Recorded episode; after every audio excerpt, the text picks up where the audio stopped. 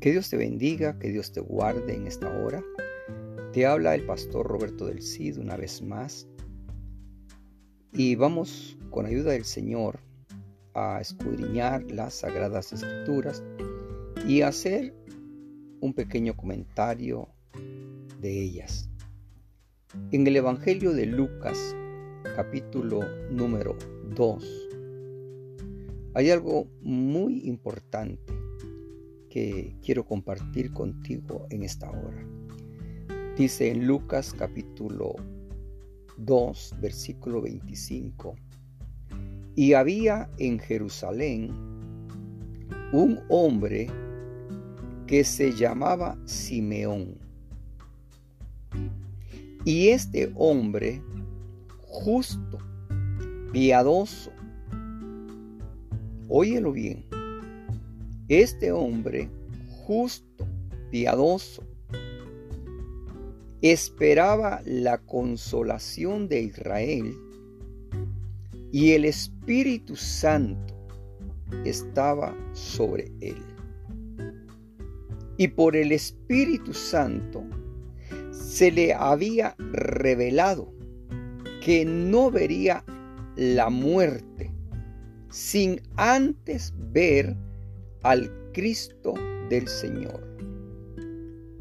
Movido por el Espíritu, fue al templo y cuando los padres del niño Jesús le trajeron para cumplir por él el rito de la ley, él tomó al niño en sus brazos y bendijo a Dios y dijo, Ahora, Señor, permite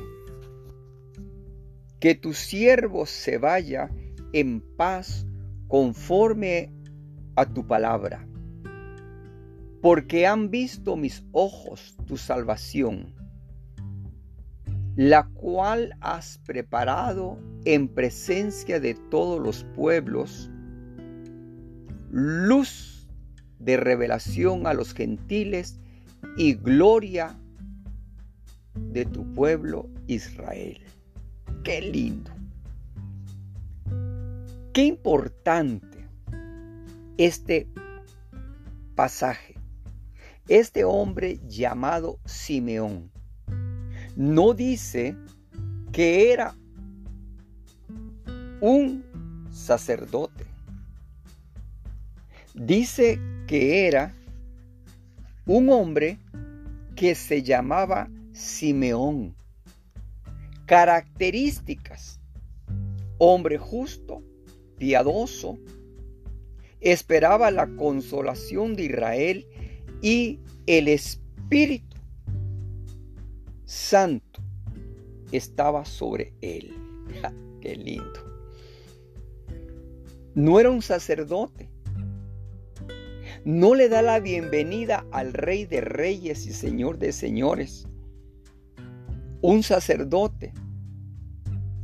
Habían sacerdotes en el templo, pero lamentablemente eran ministros, pero sin la unción, sin el Espíritu Santo sobre ellos, como muchos que hoy habrán en el mundo. Pero este hombre no siendo sacerdote, pero sí teniendo características de ser un hombre justo, una mujer justa, una mujer piadosa y que esperaba la consolación de Israel. Nosotros ahora estamos esperando que el Rey de Reyes y Señor de Señores venga otra vez.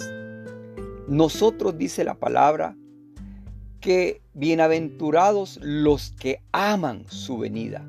Nosotros estamos amando, estamos deseando la venida. Por eso dice la escritura, el espíritu y la esposa dice, ven Señor Jesús, aleluya. Las características de este hombre llamado Simeón, que significa el que oye, Oye bien en esta mañana, que el Señor abra tus oídos espirituales que podamos ser hombres y mujeres llenas del Espíritu Santo, para que podamos oír el sonar de la trompeta. Porque dice la palabra, sonará la trompeta.